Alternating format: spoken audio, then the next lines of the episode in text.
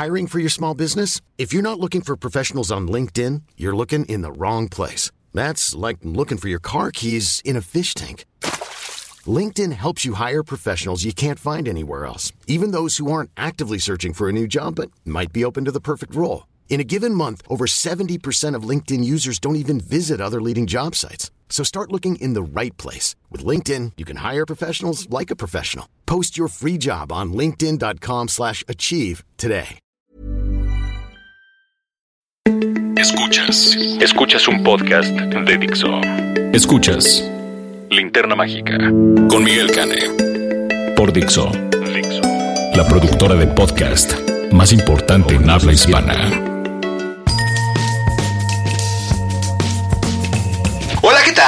Muy buenas tardes, muy buenas noches, muy buenos días, o sea, la hora que sea que ustedes sintonizan este podcast, Linterna Mágica, su podcast de cinéfilos para cinéfilos aquí en Dixo, grabado en el corazón de Polanco. Yo soy Miguel Canes, su monstruo estrella de este programa. Y me da mucho gusto saludarles y pues les tengo dos noticias, una buena y una mala. ¿Con cuál empiezo? ¿Con la mala? Bueno, pues la mala es que esta semana no tenemos Oye Fuentes. Pues no, no vamos a poder tener la, la cápsula de Raulito Fuentes, el crítico de cine más uyuyuy de los, cinco, de los 125 municipios que componen el estado de Jalisco, desde Vallarta hasta Hijuelos. Pero la buena es que tenemos un invitado. Y antes de presentarlo, bueno, pues este les diré que es un placer tener a este invitado aquí en cabina. Es, es, alguien muy querido para nosotros. Y bueno, sin más presentación, déjenme traer ante ustedes a Raúl Fuentes. Hola, hola, ya estoy de regreso. Sí, resultó ser que cayó aquí en la ciudad y la armamos en friega. Así que pues tenemos aquí a Raulito Fuentes y nos vamos a soltar el pelo. Bueno, literalmente Raúl es el que tiene el pelo largo, entonces nos lo, nos lo vamos a soltar y vamos a hablar de un cineasta que nos cuachalanga. Para los millennials que no saben qué quiere decir cuachalanga, es que nos, este, que nos rifa, que nos raya, que nos mama, muy cabrón. Decir que nos mama es muy millennial, ¿no? Sí, es muy millennial y la verdad mama. es que a mí cuando dicen, es que me mamó muchísimo la película, dije, ¡Ah! Dios bendito, y para eso te mandé a la escuela. Pero este, la verdad es que vale mucho, mucho la pena y es un placer que, este, que Raúl me acompañe porque vamos a hablar de... David Lynch. De David Lynch. Es que a los dos es un cineasta que nos vuela la cabeza. Literalmente, ¿verdad? Raulito, ¿cuáles son tus películas favoritas de David Lynch? Así, tu, tu top five. Bueno, y además que tiene poquitas películas, entonces casi, casi, tendríamos que decir la mitad de la filmografía. Pues casi. Yo creo que en primer lugar, sin duda, Mulholland Drive. Uh -huh. En segundo lugar, no sé si Twin Peaks cuente como bueno, la película pues, pero no sé si como obra completa puede entrar. Pues puede entrar como obra completa, ¿no? Porque aunque él no dirigió todos los capítulos de la serie original, el piloto sí es muy importante sí. y es una película de dos horas. Y el último capítulo de la segunda temporada. Que, que es un capítulo de una hora completa y luego en la tercera temporada son 17 capítulos que él escribió con Mark Frost y que dirigió él solito. El solito y además la película del 92. Así es, fue lo combina conmigo. Bueno, siendo así entonces pondría Twin Peaks por supuesto en primer lugar, luego Mulholland Drive, Ajá. luego Los Highway, okay. y luego Cabeza de Borrador. Ajá. Y al final yo creo que podría ser entre El Hombre Elefante y me gusta muchísimo una historia sencilla. ¿De veras? Sí. Sí. De veras, ¿sabes? Porque eres bueno y de dulce corazón. Yo sé que tiene cosas muy chapuceras, como, como esta analogía que hace de los palitos, ¿te acuerdas? Ay, sí. Pero, pero me gusta, me parece, me parece conmovedora, me parece que era un experimento muy chistoso de Lynch siendo producido por Disney. Además, sí, digo, es bizarro por decirlo menos, pero eso es precisamente lo que este lo que distingue la obra de David Lynch utilizando el el término eh, bizarro de por sí es un galicismo, pero después adquirió una este adquirió una acepción más bien basada en su concepto anglo y ese es al que me refiero, bizarro, desconcertante. ¿Sabes qué? ¿Qué? Ya me arrepentí, estoy olvidando Blue Velvet. No puedo. No sí, por supuesto, ya te iba yo a jalar sí, las no, orejas. no, Blue Velvet tendría que quitar, por supuesto, una historia sencilla y poner Blue Velvet. Muy bien. ¿Cuál sería el- tu, tu, tu top 5? Uy, bueno, en primer lugar yo sí pondría todo el universo Twin Peaks también. En segundo lugar Mulholland. En tercer lugar Inland Empire. A mí me gusta mucho Inland Empire. Luego pondría en cuarto lugar Blue Velvet. En quinto lugar pondría eh, White at Heart. No sé si ya se dieron cuenta de que en realidad en mi top 5 en todas aparece Laura Dern.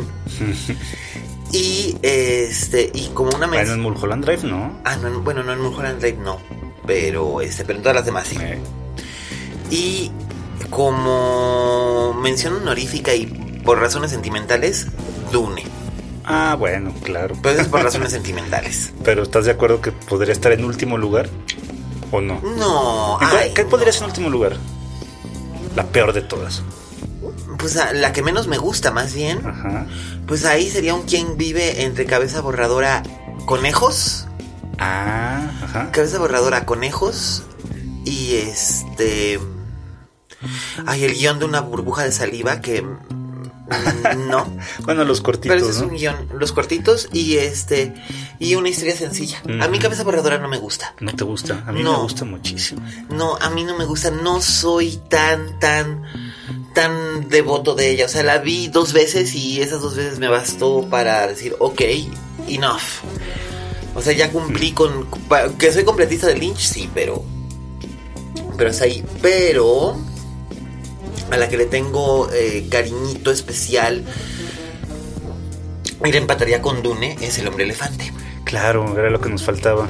Sí, yo le tengo mucho cariño también, a- a- al hombre elefante, porque en realidad el hombre elefante es considerada la primera película comercial de Lynch, o la primera película mainstream de Lynch, para no usar el término comercial, porque en realidad no fue un éxito comercial, fue un éxito de crítica más que un éxito comercial. Producida por el gran Mel Brooks, Mel Brooks, sí. no less, Sí, sí, con doña Anne Bancroft, Anthony Hopkins, sí señor, y, Y- el enormísimo John Hurt, John Hurt. como...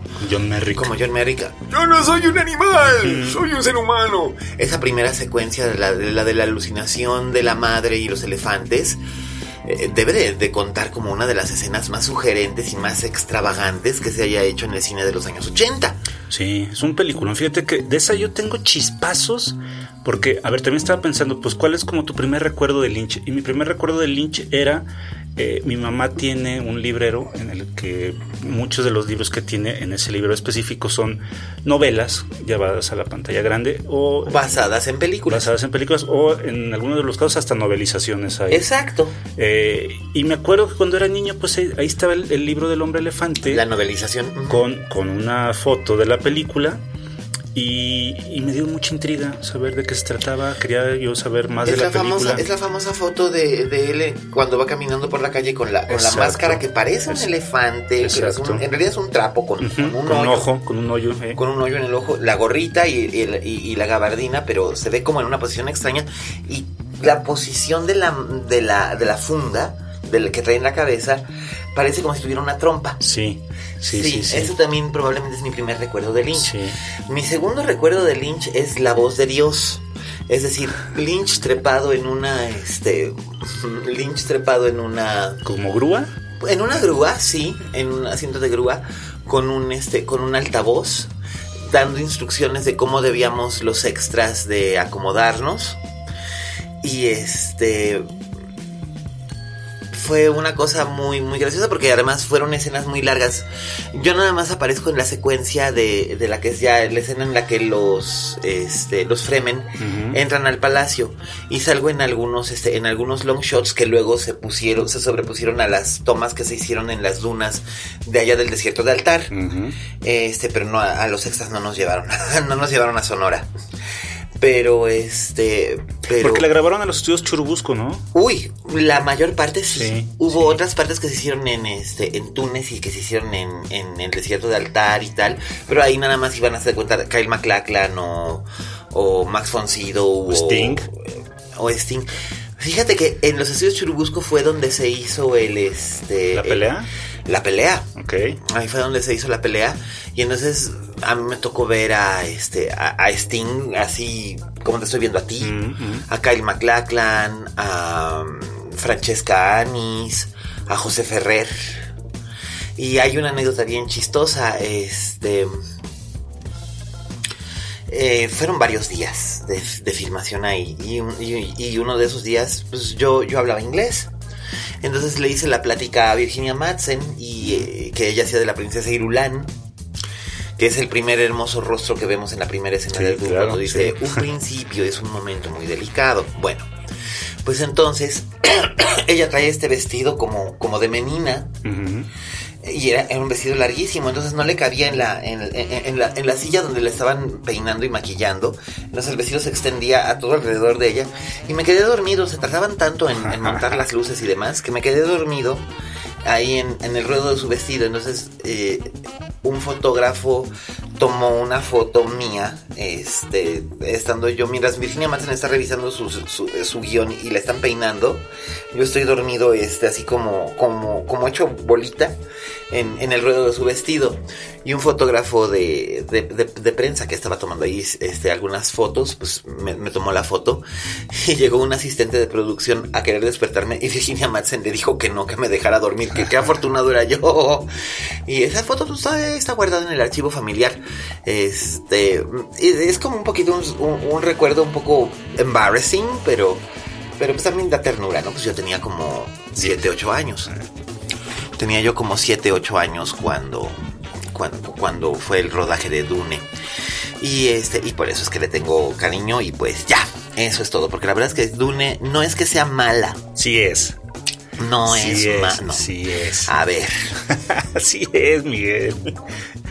Es una, a ver, es una cosa de nostalgia, estoy de acuerdo porque yo conozco mucha gente que también eh, gusta de la película, eh, que se hizo fan después de los libros de Herbert, pero a mí sí me parece el problema, que es de, un el problema de. Dune no es David Lynch ni su elenco. El problema de Dune es Dino de Laurentiis. Bueno, pero eso, o sea, si buscamos culpables está bien, pero me parece que sí es una película muy fallida. Ay, bueno, Se nota que está mochada.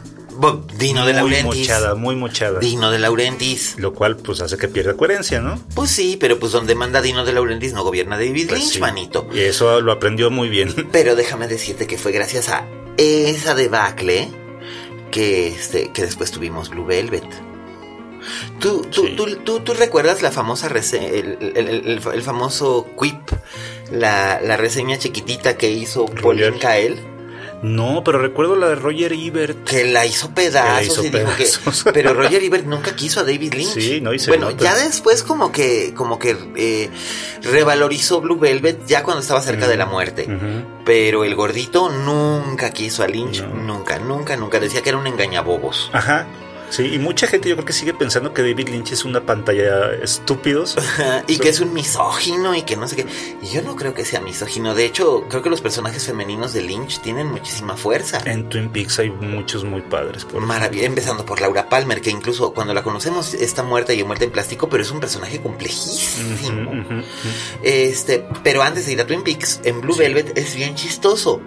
Es bien chistoso lo que ocurre en Blue Velvet con, con Lynch.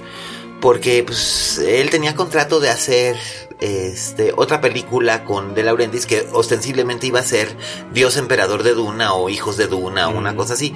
Y pues dado el éxito obtenido, pues no. Pero tenían el contrato. Entonces se le dijo a, a Dino que si le daba, creo que dos millones de dólares o una cosa así, un, un presupuesto muy, muy bajo, incluso para la época que era. Eh, y le dejaba hacer una, una película que pudiera ser appealing para el público, pero que fuera un guion libre de él. Con eso cerraban el contrato y Dino de Laurentiis dijo que estaba bien. Para él, dos millones de dólares era como pues, el cambio del súper, ¿no?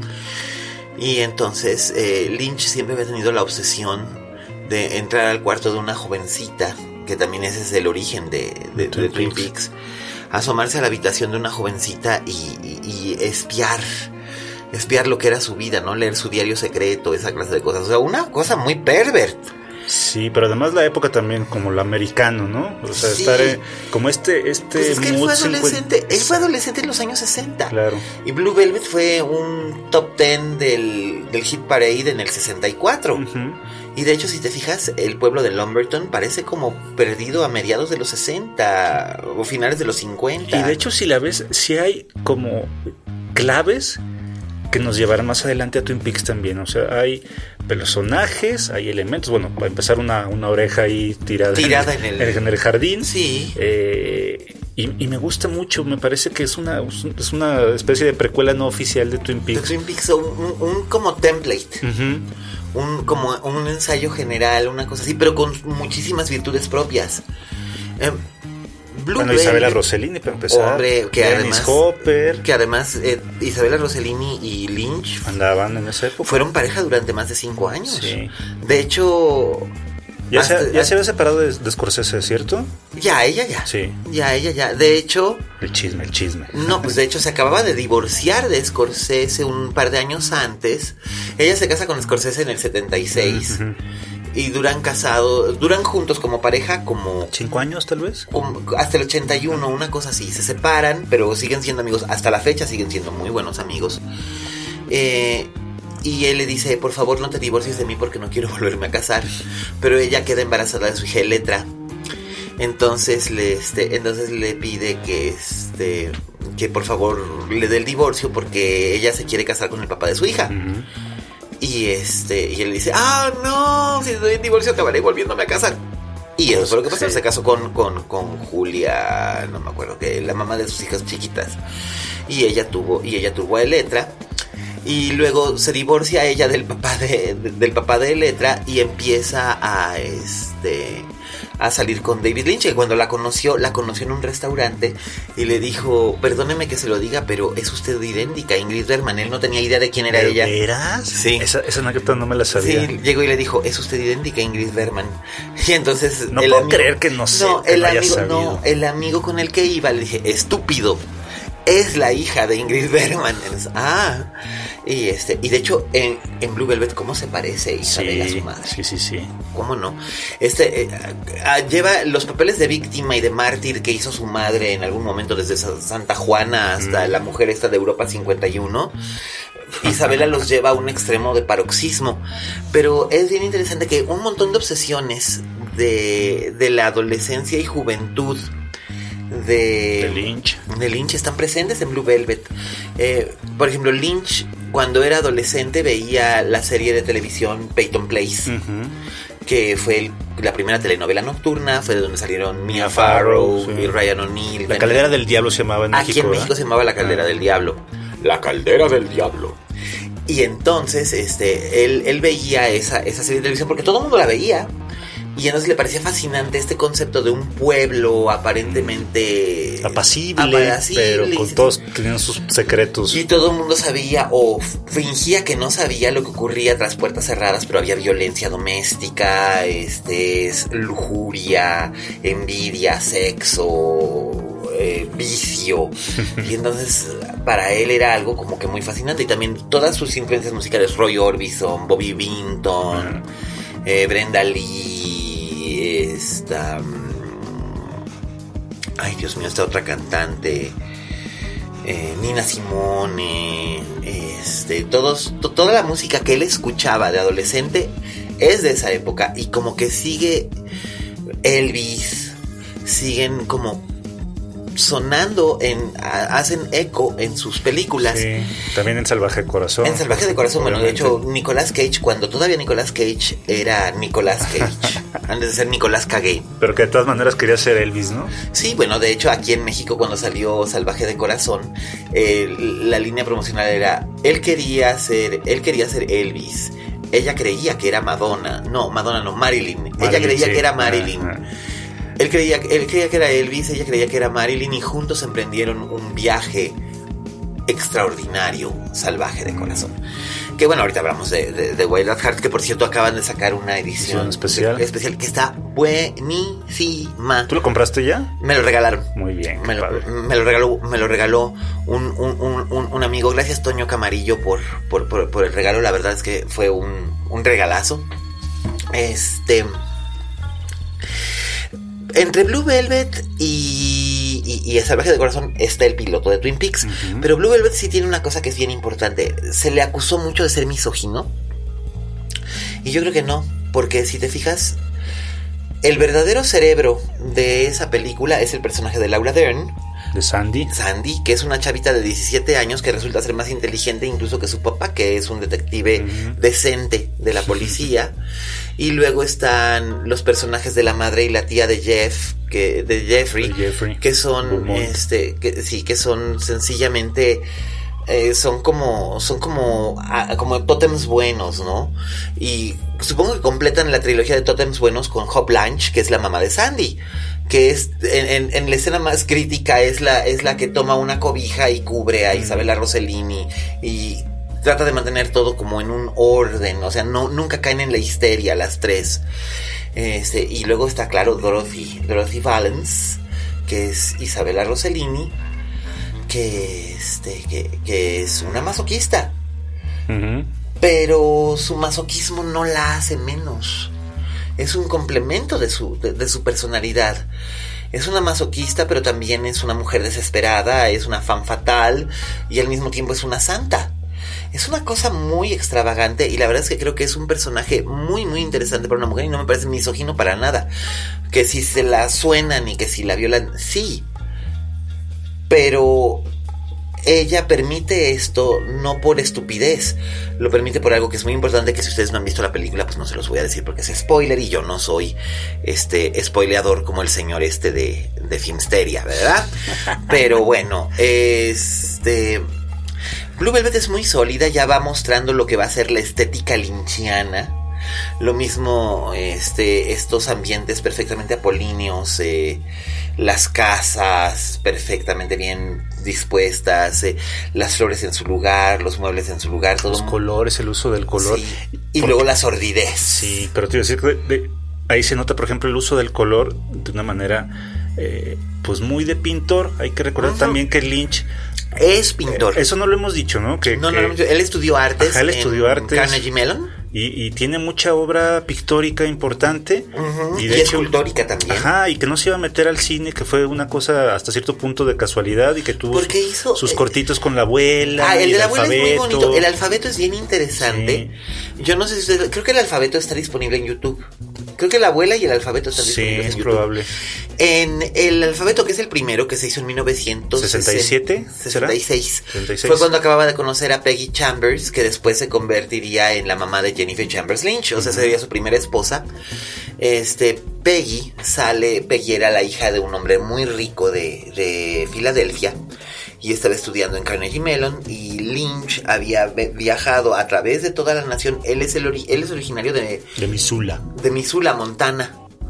Y atravesó, eh, que está en el oeste, y atravesó todo el país para estudiar en el Instituto de Artes de Carnegie Mellon en Pittsburgh.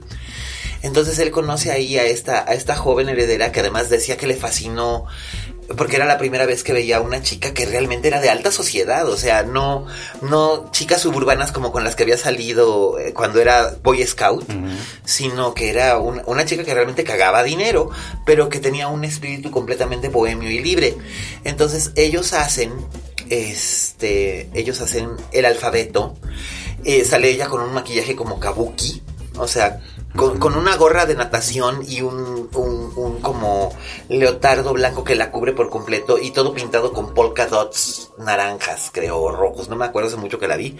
Y ella con maquillaje kabuki de puros polka dots y un coro de niños recita el A, B, C, D, E. Es perturbador, es un corto muy y ella, Y ella nada más adopta estas poses extrañas como, como mecánicas raras. Y con animación también porque las letras van apareciendo. y de repente unas se comen a otras, ¿no? Creo que la D se come a la C o una cosa así. Entonces es muy, muy, muy, muy interesante ese primer corto. Después hace La abuela, que ya es más narrativo, que este, que es un niño que su abuela está meciéndose en la, en, la mecedora y, la, y se mece en la mecedora hasta que se muere. Una cosa así muy, muy extraña. Y este, y, ya después vino Cabeza Borradora, que de hecho eh, Cabeza Borradora está básicamente también inspirado en la crisis que tuvieron él y Peggy cuando tuvieron a Jennifer. Porque Jennifer nació con con un problema estomacal, una cosa así. Tenía constante reflujo y lloraba muchísimo y no había manera de calmarla y entonces pasaban noches y noches. Como y el alien, ¿verdad? eh, pero era una cosa, entonces, entonces eso se le quedó muy grabado a Lynch y eventualmente se separan, él y Peggy Chalmers, él se casa después con la con la hermana de Jack Fisk, que ha sido uno de sus directores de arte favoritos por años, que es el marido de Sissy Spacek, ergo eh, una historia sencilla.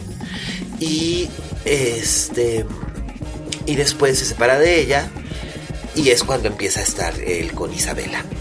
Pero bueno, este Blue Velvet es, es maravillosa. Dennis Hopper es, está increíble. Es uno de los mejores villanos de la historia del cine. Sí, Frank es- Booth. es- Es, escalofriantes. es- es- y además, además los distribuidores no querían llevar la película por, porque no sabían cómo chingaos la iban a poder vender. Porque el personaje de Frank Booth, de todas las líneas que tiene, en todas dice por lo menos tres veces la palabra fuck. Fuck, fuck, fuck, sí. Es, es, es- es bestial, pero además es un, es un film noir muy bien narrado, está muy bien estructurado. y, y- y la verdad es que se nota, se advierte perfectamente que Lynch fue un espléndido cinéfilo en su adolescencia y que vio películas de Robert Siodmak, de Jack Turner, de John Huston, de, de todos estos, de Otto Preminger, de estos grandes directores de- de- del film noir de los 40 y 50 y, sabe imprimirlo muy bien en Blue Velvet. Y hay un poco de influencia de eso también en, este, en Twin Peaks. En la serie en general, aunque yo creo que ya ahora, ya después de estos 25 años y demás, creo que Twin Peaks es su propio universo y es completamente inexplicable y completamente esotérico. Y no es para todos. Uy, no. Empezó como una especie de telenovela, vamos, era su Peyton Place. Ajá. Y así, así estaba planteada, o sea, un pueblito en el Pacific Northwest.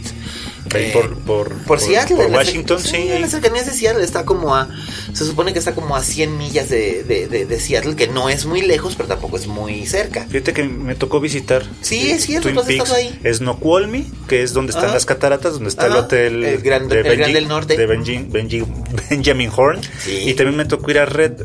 Ay, ¿cómo se llama el otro pueblo? El otro pueblo es en donde está. El merendero. El merendero, donde está el. Double, Double R. Que todavía existe, sí. Sí, sí, ahí comí.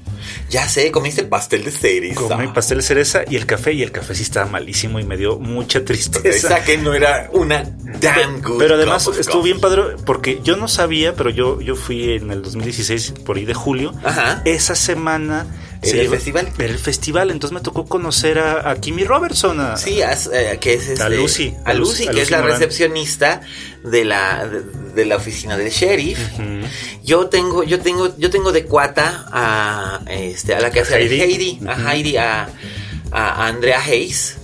Que, este, que es un- una figura muy muy importante eh, en, en Washington en el área de las, de las artes independientes y este y es gracias a ella que descubrió David Lynch a Sheryl Lee porque Sheryl Lee, este, que es Laura Palmer, eh, andaban buscando y Andrea Hayes tiene el papel de, de Heidi básicamente porque era un asistente de casting. Entonces ella había visto a Sheryl en una, en una puesta en escena universitaria. La invitó a que fuera a los castings y entonces ahí estuvo viendo, ahí estuvo viendo Lynch y cuando la vio dijo que le parecía como un ángel y que se- sintió unas ganas enormes de revolcarla en el fango. y bueno, no la revuelca en el fango, pero la revuelca en este Sí. en, en la arena, ¿no? Bueno, en las piedras de la, de la playa. Y, y- y de ahí, y de ahí es que Sheryl Lee se vuelve una especie también como de actriz fetiche de, de Lynch. Él tenía, tiene, no, ya no tanto, pero ah, tenía actores muy, muy, muy fetiches. Bueno, Laura Dern, por supuesto, Kyle MacLachlan también, pero estaba Jack Nance, que fue Ah, él, protagonista él era su talismán, pues era. Sí, hasta que se murió. Estaba en todas sus películas, sí. Hasta que se murió. Hasta También se este. eh, Sheryl Lee ha estado después de Twin Peaks. Salvaje de Corazón, el, Salvaje- el Salvaje hada- Corazón, el hada buena. El hada buena. El hada buena, este, pero también. eh, Hace un cameo en. Mulholland Drive y se Sí. dice, bueno, ahí la- el mito. no, sí es un cameo, sí, sí, sí, sí, es un cameo de que está ella sentada, está ella sentada en el Club Silencio, Ajá. más hasta arriba, y se supone que es Laura. Se supone que es Laura Palmer, ¿no? Así es. Y este, y también tiene un cameo, tiene un cameo vocal en este, en ¿En Lost Highway. Ah, esa no me lo sabía. Es, un- es la voz de una de las operadoras telefónicas. Una es Mink Stoll del establo de John Waters, que es la voz del, del jurado, y la otra, la voz, del, la voz de la operadora telefónica, es Sherry Lee, nada más que no tiene crédito. Este. Y. Pues es, es, es, es, es maravilloso lo que este. Precisamente tratando de seguir lo que. Mulholland Drive empieza tú lo sabes, como un, como la idea es como un spin-off. De, ajá, del de, personaje de Twin Peaks, de Audrey Horn. De Audrey Horn, sí. Se suponía que iba, que habría sobrevivido el, la explosión, que bueno, si ustedes siguen la serie saben que sí. Uh -huh. este, y entonces eh, había huido de, de, de Twin Peaks para irse a vivir a Hollywood a y ser Ángeles. una estrella de cine. Exactamente. Y este y no lo conseguía y se metía en problemas. Me parece impresionante que el hecho de que sea una especie de, de spin-off no realizado y que luego se haya hecho un piloto para una serie de televisión que, que, la ABC dijo que siempre no y que se haya convertido en una película de culto al grado que según un listado ya es, es, un clásico americano sí. es la mejor película de la década de los Exacto, 2000 eso iba a decir que según la BBC es, el, es la mejor película la mejor película de, de los, los, últimos 18, 18 años 18 años es la, la, primera es Mulholland Drive la segunda no me acuerdo ¿Era cuál el viaje es. de Shihiro creo que sí la no, tercera el, el, el segundo era In the Mood for Love la tercera es Dogville ¿Sí? ¿Sí? Según yo estaba el viaje de Shihiro también entre las primeras cinco. Sí, la tercera es Dogville, luego creo que sigue el viaje de Shihiro y la cinco no me acuerdo cuál es, pero sí me acuerdo que el número tres es Dogville. Bueno, obviamente lo mm. sé por... Sí, sí. Pues sí, ahora sí que por... De, por defecto profesional. Pero, este... Qué impresión, qué impresión el, el, el camino de, de, de, de Mulholland Drive, porque de hecho es ya un clásico del cine estadounidense. De hecho, las dos, Blue Velvet y Mulholland Drive, están preservados en el archivo fílmico de la Nación y pertenecen a la, a la filmoteca del Museo de Arte Moderno de Nueva York, que son como que las máximas autoridades en el reconocimiento de, de, lo que es una película importante para, para el acervo cultural, ¿no? Y, o sea, ha habido otras. Lost Highway yo sí la consideraría un poco menor dentro del canon, sí. pero importante como, como Salvaje de Corazón. Aunque Salvaje de Corazón ganara la palma de oro en Cannes. Es maravillosa, pero solamente para aquellos que somos fanses. Sí. Uh, para la gente que entra de la calle, como que sí se sacan, este, se saca, se sacan un poco de, de, de pedo.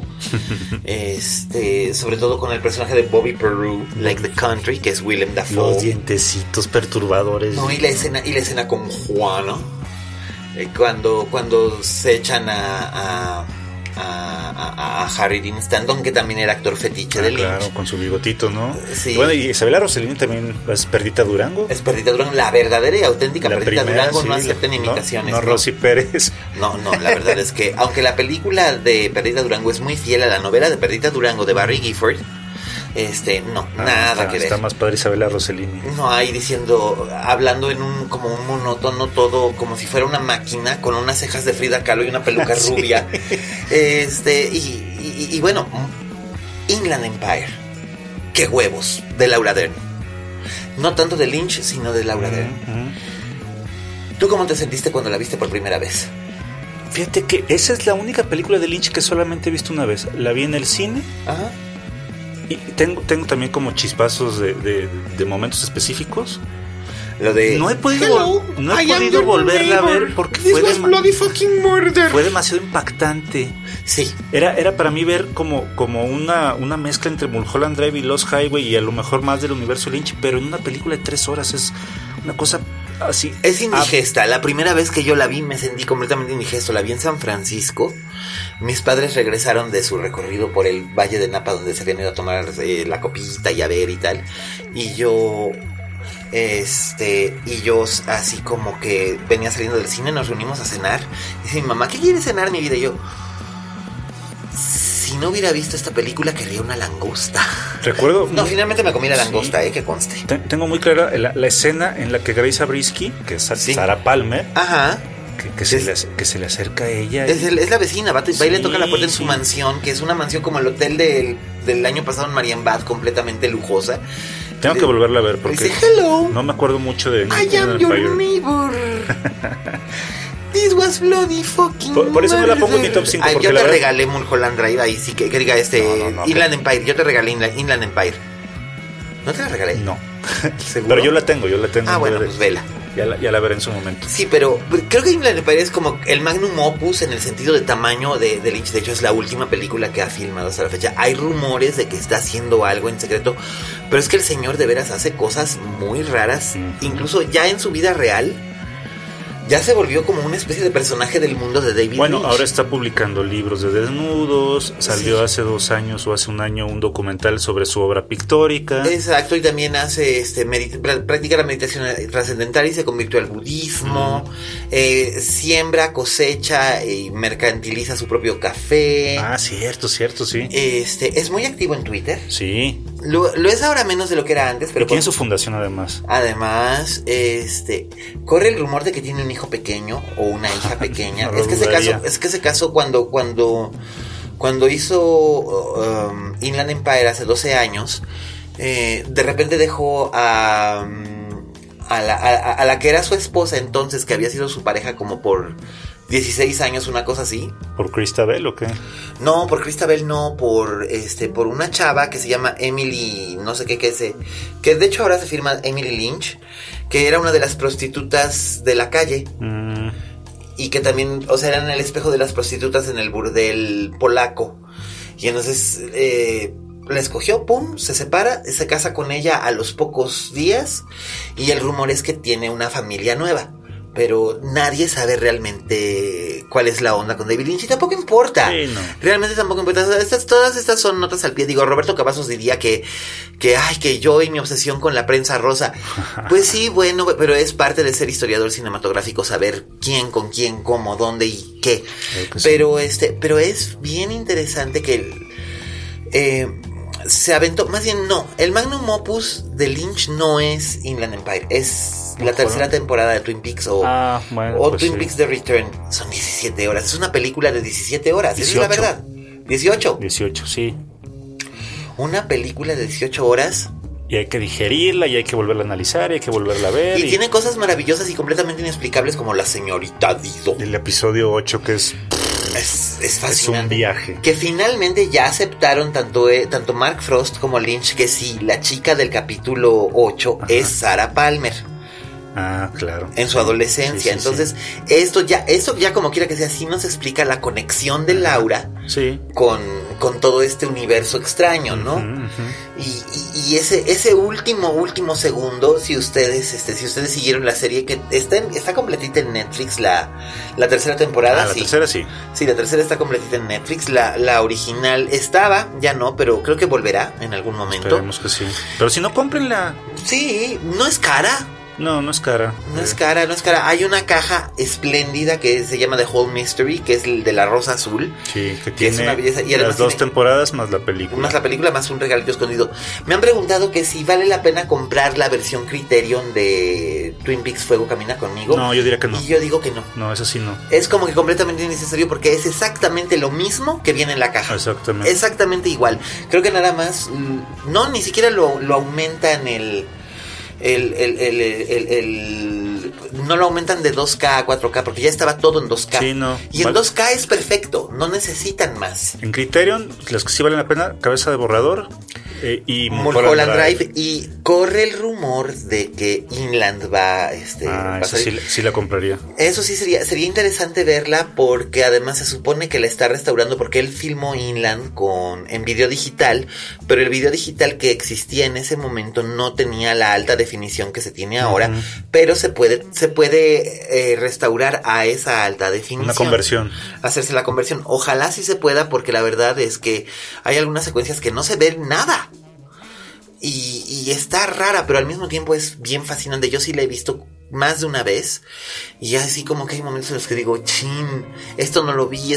Por ejemplo, yo tengo la sensación, pero, y no soy el único, de que mucha gente de Twin Peaks está en la, en la última escena, que es este como ballet, encabezado por la chica coja, que están bailando Sinnerman, la de, la de Nina Simone que hay unos leñadores y un changuito y que por ahí anda Natasha Kinsky, que por ahí anda este eh, Laura Elena Harding y que por ahí anda Naomi Watts se supone, que por ahí andan también Sheryl Lee, eh, que también por eso se supone que por ahí anda Sheryl Fenn, no lo sé, no lo sé, no lo sé, pero, pero es este universo extraño, extravagante y maravilloso de, de, de David Lynch. Y pues, ay, cómo nos gusta. Sí, nos va a faltar mucho tiempo para seguir hablando. Como, dijo, como dijo Pauline Kael, debemos estar enfermos, pero lo queremos volver a ver. Sí, pues sí. Sí, pero pues, mira, es que eso fue lo que dijo Pauline Kael de Blue Velvet. Debo estar enferma, pero quiero volverla a ver. Ya sé. Este, pues gracias, Raulín, por haberle caído No, aquí a tu humilde hogar. Gracias por invitarme. Antes de, antes de irme, eh, tengo Sí. que mandar saludos a Sí, Gaby y a Natalia porque pues vengo con ellas. De hecho, vine a hacer un viaje express a trabajar. Sí. Pero qué bueno que me pude pues, me Escapar. invitaste a escapar. Entonces, pero sí me dijeron, mándenos saludos y ya, ahí están los Ah, pues ahí están los saludos. y a la señora muchacha. Ay, a la señora muchacha que ya, ya recupérate, manis. Ya, por Sí, favor. ya nos señora. urge, Ya, nos ya nos urge. urge.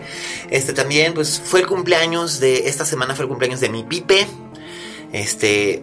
Luis Felipe, muchas felicidades. Que tengas un gran año. Que seas muy feliz, que lo pases muy feliz. Gracias por, por ser un fan tan devoto de este podcast.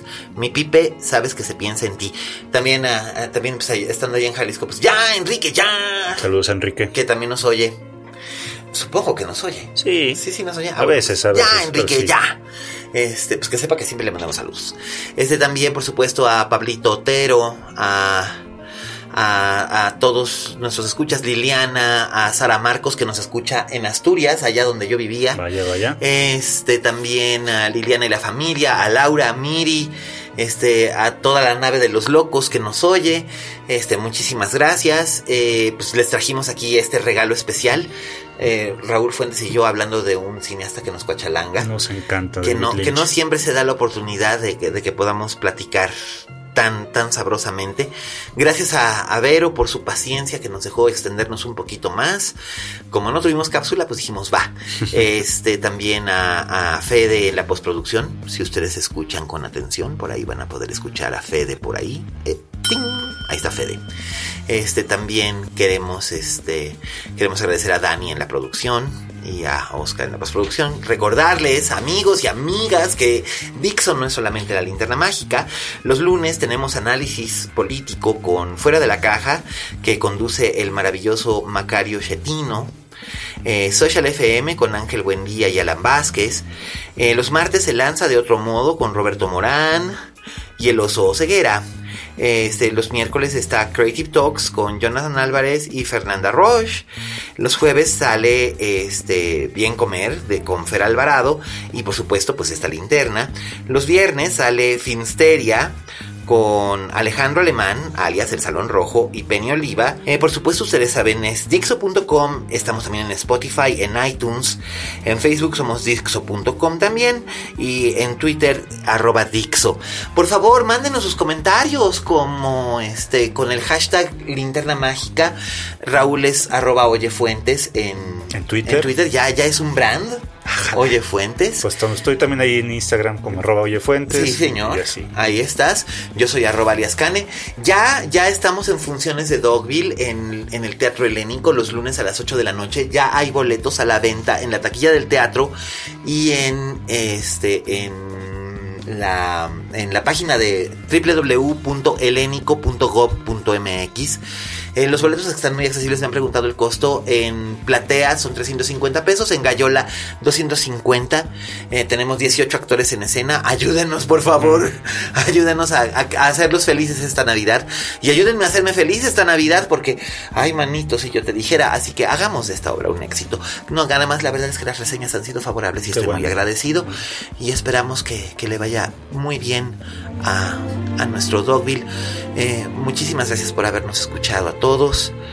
Y bueno, ustedes ya saben. Como dijo la Betty Davis, en este negocio si no tienes fama de monstruo, no eres una estrella. Hasta la próxima.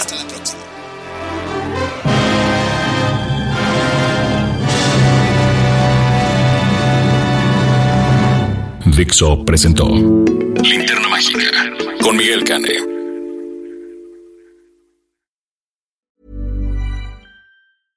Ever catch yourself eating the same flavorless dinner three days in a row?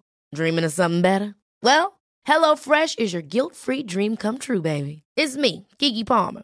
Let's wake up those taste buds with hot, juicy pecan crusted chicken or garlic butter shrimp scampi. Mm. Hello Fresh. Stop dreaming of all the delicious possibilities and dig in at HelloFresh.com. Let's get this dinner party started.